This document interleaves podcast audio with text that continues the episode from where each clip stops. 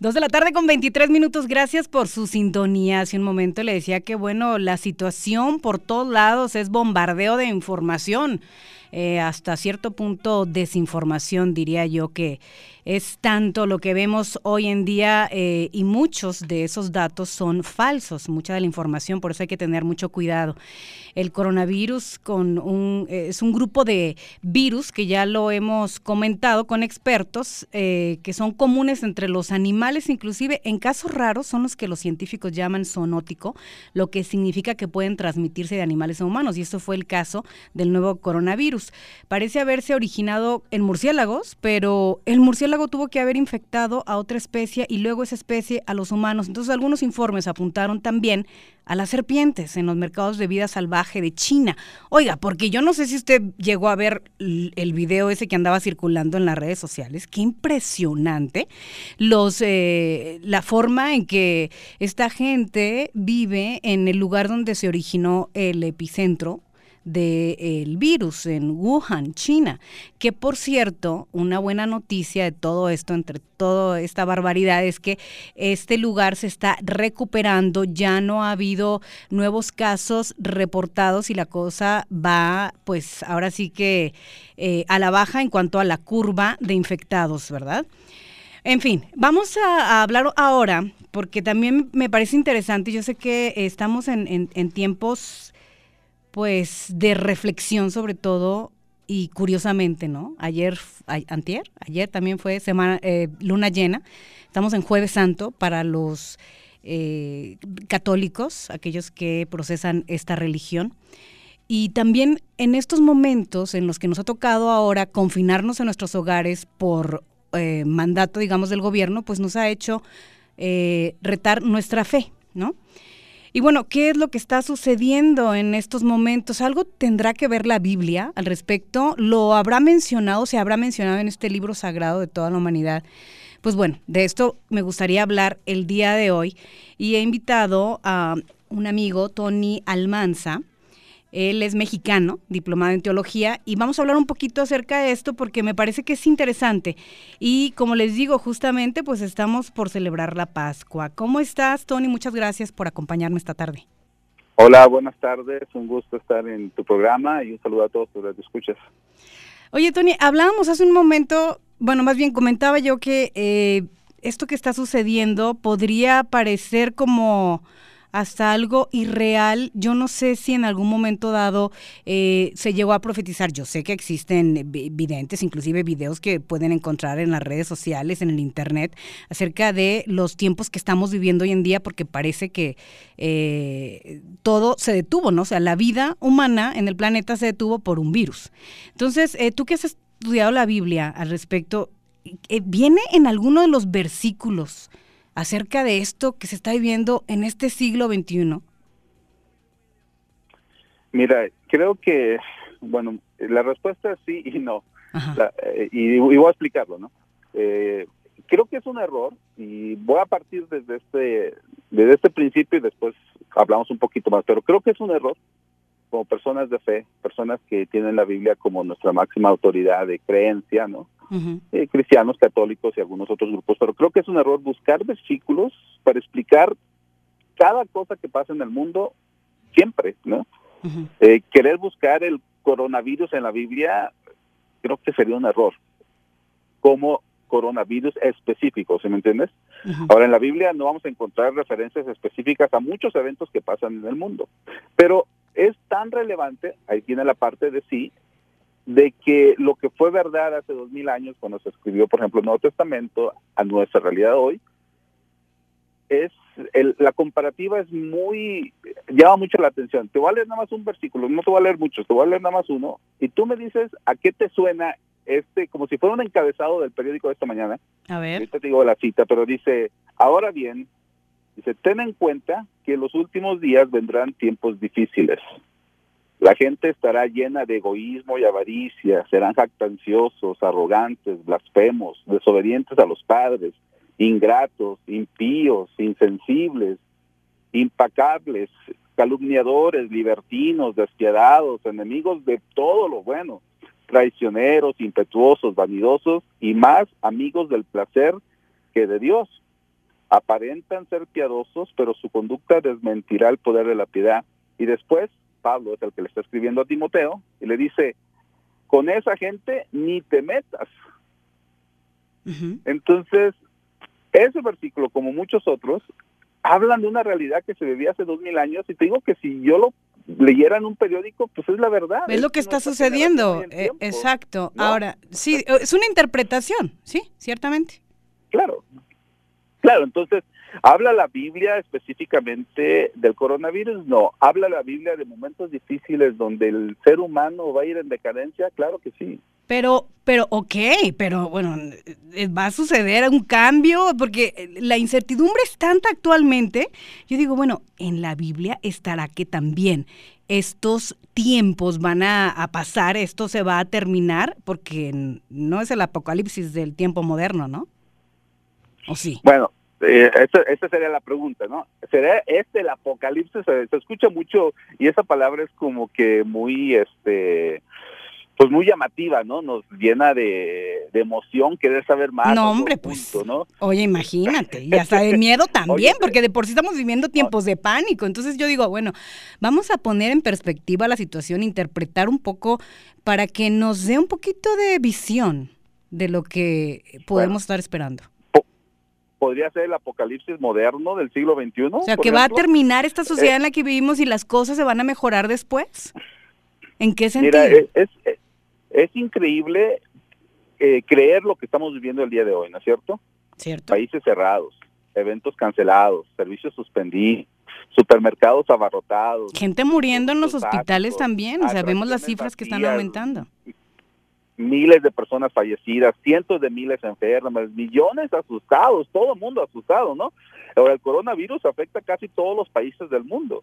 Nuestra generación de verdad nunca ha experimentado una pandemia a este nivel. Ha habido muchas pandemias en el mundo, pero nuestra generación nunca la ha vivido. ¿No? Y todo el mundo buscamos qué podemos aprender y eh, la pregunta es, ¿profetizó la Biblia el coronavirus? ¿Es el COVID-19 una de las palabras bíblicas, no? Mm. ¿Es el apocalipsis? Bueno, mira, la Biblia profetizó enfermedades y plagas, ¿no? Por un lado, recordamos que la Biblia habla de plagas significativas antes de la segunda venida de Cristo.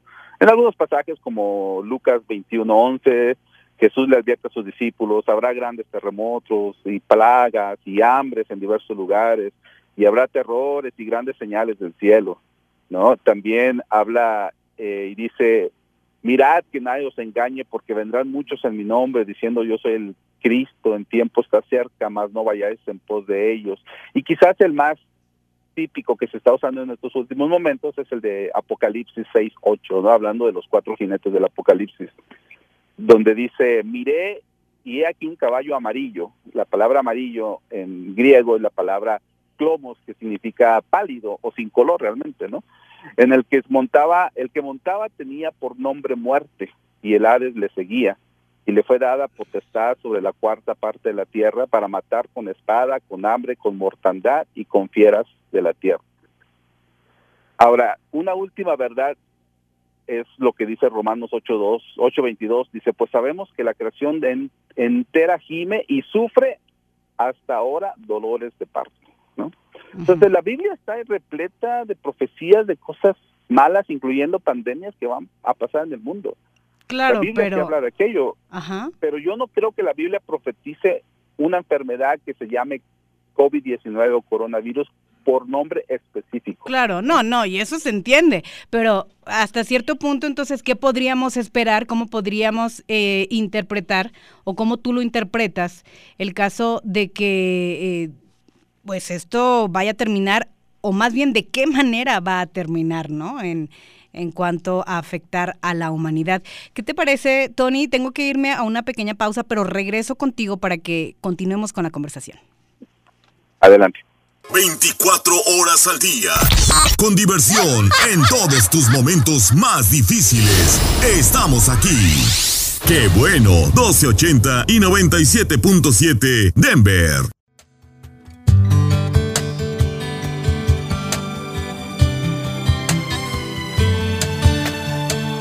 Seas mi universo.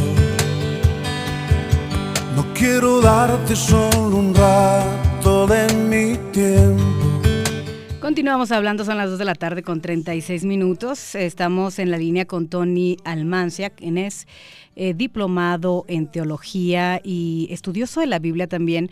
Eh, nos hablaba de ciertos versículos que están bien claros, ¿no? Sin embargo, em, ¿qué es lo que se podría avecinar con esta realidad que se está presentando hoy en día?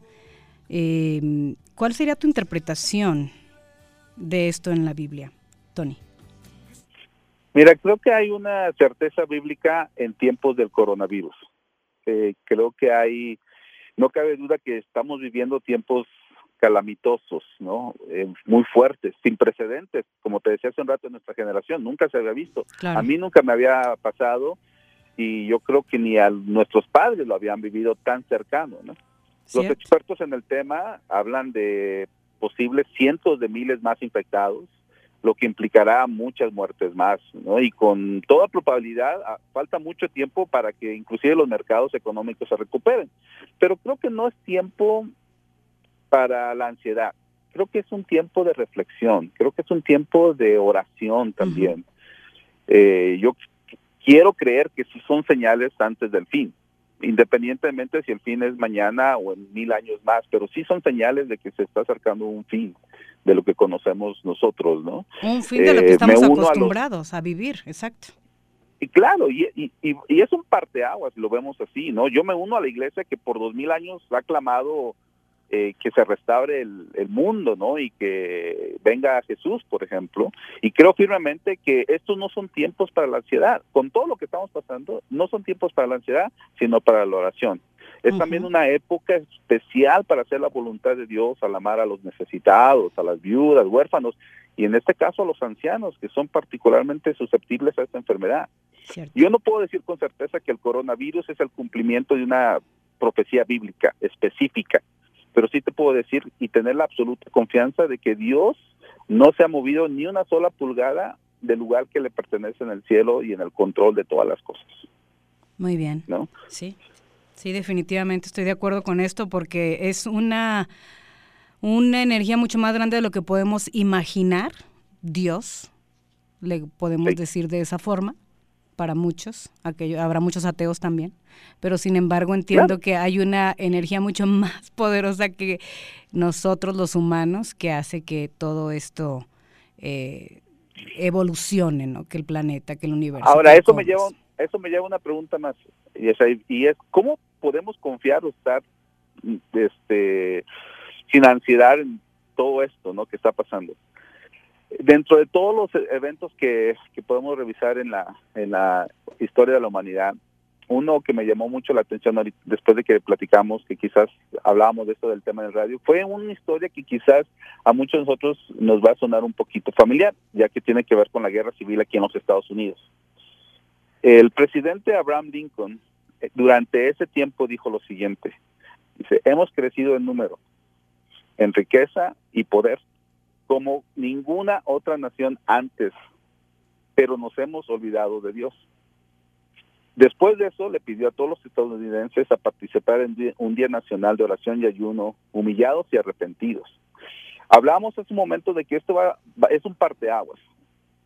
Nuestra generación desafortunadamente se caracteriza por, por ciertas cosas, ¿no? Es una generación muy pragmática, individualista, ¿no? Veamos las compras de pánico, ¿no? No me importa que los demás se queden sin papel de baño. Terrible, oye, y aparte ni para qué. Sí, ni para qué lo usen el papel de baño, no entiendo. Claro. Pero sí. Es una generación narcisista, ¿no? para Llegó la tra, claro, porque nada más uno, uno, uno, y no piensen los demás. Instagram, YouTube, no, quiero que me vean, me vean, me vean. Vivir para sí mismo, es una generación que busca el placer, diversión de todo tipo, evitar el dolor, eso es lo que queremos hacer, ¿no? Evitar el dolor. Pero las generaciones que superaron pandemias fueron generaciones que tuvieron mejor concepto de la comunidad, fortaleza de carácter, ayuda mutua, tenían un sentido de deber a la sociedad común. De hecho, hay, hay dentro de todas las las, los dichos y bromas que existen es tus abuelos se les pidió que entregaran su vida en la Segunda Guerra Mundial, a ti se te pide que te sientes en el sillón de tu casa, ¿no? y, a fuerza, ¿no? Ahora sí, por no decir otra palabra. claro, obligatoriamente. a, final de, a, final de, cuentas, yo creo que el coronavirus nos, nos, está llevando a esos principios que hicieron que nuestras generaciones pasadas sobrevivieran esas pandemias y esas situaciones. Y ojalá que aprendamos de aquello, ¿no? Este. Sí. Hay un salmo, se los voy a dejar, se los voy a dejar de tarea, pero el Salmo 46 creo que es un es un es un buen recordatorio en estos tiempos para evitar eh, esa ansiedad que puede producir todo esto, ¿no? Muy bien. ¿Cuáles? ¿Quieres que lo lea? Lo puedo leer. Bueno, por lo menos dime, ¿dijiste cuál? El, el... Salmo 46. El 46, ok. A mí me gusta mucho el 91. 46, sí. Oye, eh, digo, hay 46, 91 y 100 más, ¿no? Pero, pero sí. Muy bien. Oye, y, justamente eh, viene a, acotación porque es que estamos en, en, el jueves antes del Día de la Pascua, ¿no? en estos momentos en los que pues también eh, hubo una cuarentena. Una, una, sí, y nosotros estamos justamente en eso. Entonces son momentos, creo yo, de reflexión y de eh, ponernos a ver otras cosas que normalmente no queremos ver cuando estamos en nuestra rutina diaria. Y ahora es, bueno, estás con tu familia, ahora sí es Vamos a aprender a comunicarnos y a estar de otra manera. Eh, claro, hay incertidumbre, también se empiezan a ver cambios poco a poco que la sociedad está tratando de resolver, porque bueno, somos una sociedad capitalista en la que se vive y la economía no se puede detener, porque entonces sí hay eh, repercusiones, ¿no? En, todos los niveles sobre todo en la familia. Entonces, bueno, yo considero que eh, la actitud que tengamos que tener en estos momentos es lo que va a hacer que podamos salir adelante. Y, de hecho, fíjate que yo creo, yo la otra vez estaba leyendo un, reportaje donde hablaban de los sobrevivientes de pandemia y su nivel de fe.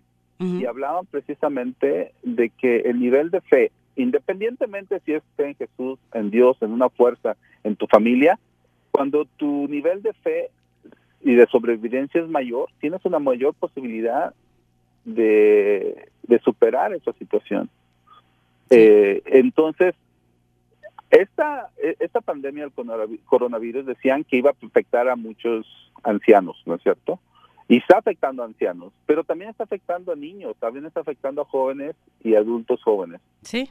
Y algunos ancianos que deberían ya haber muerto, como hay una anciana italiana de 102 años que superó y que le ganó la batalla al coronavirus y que habla de su fe cuando le entrevistan, habla de su fe, que yo creo que es precisamente estos momentos donde nuestra fe en aquello que creemos superior a nosotros, en mi caso Jesús, en mi caso Dios, debe ser más fuerte y, debe, y debemos de concentrarnos en aquellos valores que realmente importan. Cierto. Estoy 100% de acuerdo contigo. Y fíjate que estaba leyendo una, una frase, esto es de un científico eh, muy conocido, Albert Einstein, ¿no? Dice, la crisis es la mejor bendición que puede sucederle a personas y países, porque la crisis trae progreso. Entonces, bueno, es un ejemplo de que sí, efectivamente hay que ver qué es lo positivo que le podemos sacar a todo esto y mientras eh, mejor estemos y con una actitud más positiva y podamos aprender y utilizar nuestro tiempo ahora que nos toca estar de introspección con la familia, pues bueno, hacer las cosas que, que nunca antes hacíamos porque pues simplemente no teníamos tiempo y hoy el tiempo es lo que sobra. Así es, y creo que es tiempo de una de las recomendaciones. Existe un, un pastor, imagínate, está en, está en Italia, está en Nápoles, él se llama Mark Oden. Aparte de esto, es ex marino de la Brigada Real. Él escribió y dijo ocho cosas que el coronavirus debe enseñarnos, y una de ellas era es amar a nuestros seres queridos. ¿Qué tan básico es eso? Amar a nuestros seres queridos. Y se escucha fácil, pero a la mera hora no está tan, tan fácil, ¿no? Porque eh, entonces, bueno, ahí, ahí en los breves que, que, pueden escuchar aquí en la radio se dan cuenta de que, bueno, el crimen, desafortunadamente, en violencia doméstica, los reportes de violencia doméstica se han reportado. En China, ahora que pasó todo esto, hubo más peticiones de divorcio. O sea, a ver, hay que empezar a, a, ser más honestos con nosotros mismos, a, a entendernos más a nosotros para evitar entonces tener una sociedad como la que ya ha llegado a su límite, creo yo. Y creo que es una limpieza, es una limpieza que el, mundo necesitaba. Eh, hemos visto imágenes de lugares que en algún otro momento estaban eh, sucios, ¿no? Eh, y Oye, ahora ya hay pececitos, ¿no? En los canales de Italia. ya ayer ayer yo puse en mi Facebook unas imágenes de Acapulco. Acapulco yo lo conozco mucho, por muchas veces que he ido. Y unas imágenes sin eh, de playas totalmente limpias. El, mar verde, porque no es azul de ese lado de México, pero verde, limpio. Y por ahí puse yo entre broma y broma, ¿no? Así se ven las playas de Acapulco sin chilangos, ¿no? Pero bueno. digo, yo soy chilango, para que no se vayan a... Claro, para que no se ofendan, porque eso sí es importante. Oye, muchísimas gracias, Tony. No sé, algo más que quieras agregar. Sabemos que tú también eh, laboras en un eh, hospital infantil y sabes de cifras y proyecciones, lo que está sucediendo en estos momentos. Así es que eh, te hacemos una cita para la próxima semana estar contigo hablando de esto. Claro que sí, son cifras aterradoras, pero creo que para la próxima semana van a ser eh, con mucha esperanza y creo que todos podemos participar de ellas. La próxima semana podemos hablar un poquito más. Gracias por la invitación, un saludo a todos, cuídense, quédense en casa, eh, protéjanse, eh, practiquen el distanciamiento social. Y por favor, lo ponía yo en mi Facebook también, no, no lleven a los niños al supermercado, si sus niños se llegan a contagiar, en el hospital van a estar solos, solamente con el personal médico, sin sus padres y sin familiares. Imagínense la tristeza que va a tener usted al dejar su niño ahí, solamente por no cuidarlo. Tenga mucha precaución, cuídense y nos vemos la próxima semana. Muchísimas gracias, Tony Almanza. Dos de la tarde con 47 minutos. Ya regreso. Que tu presencia y tu poder sean mi alimento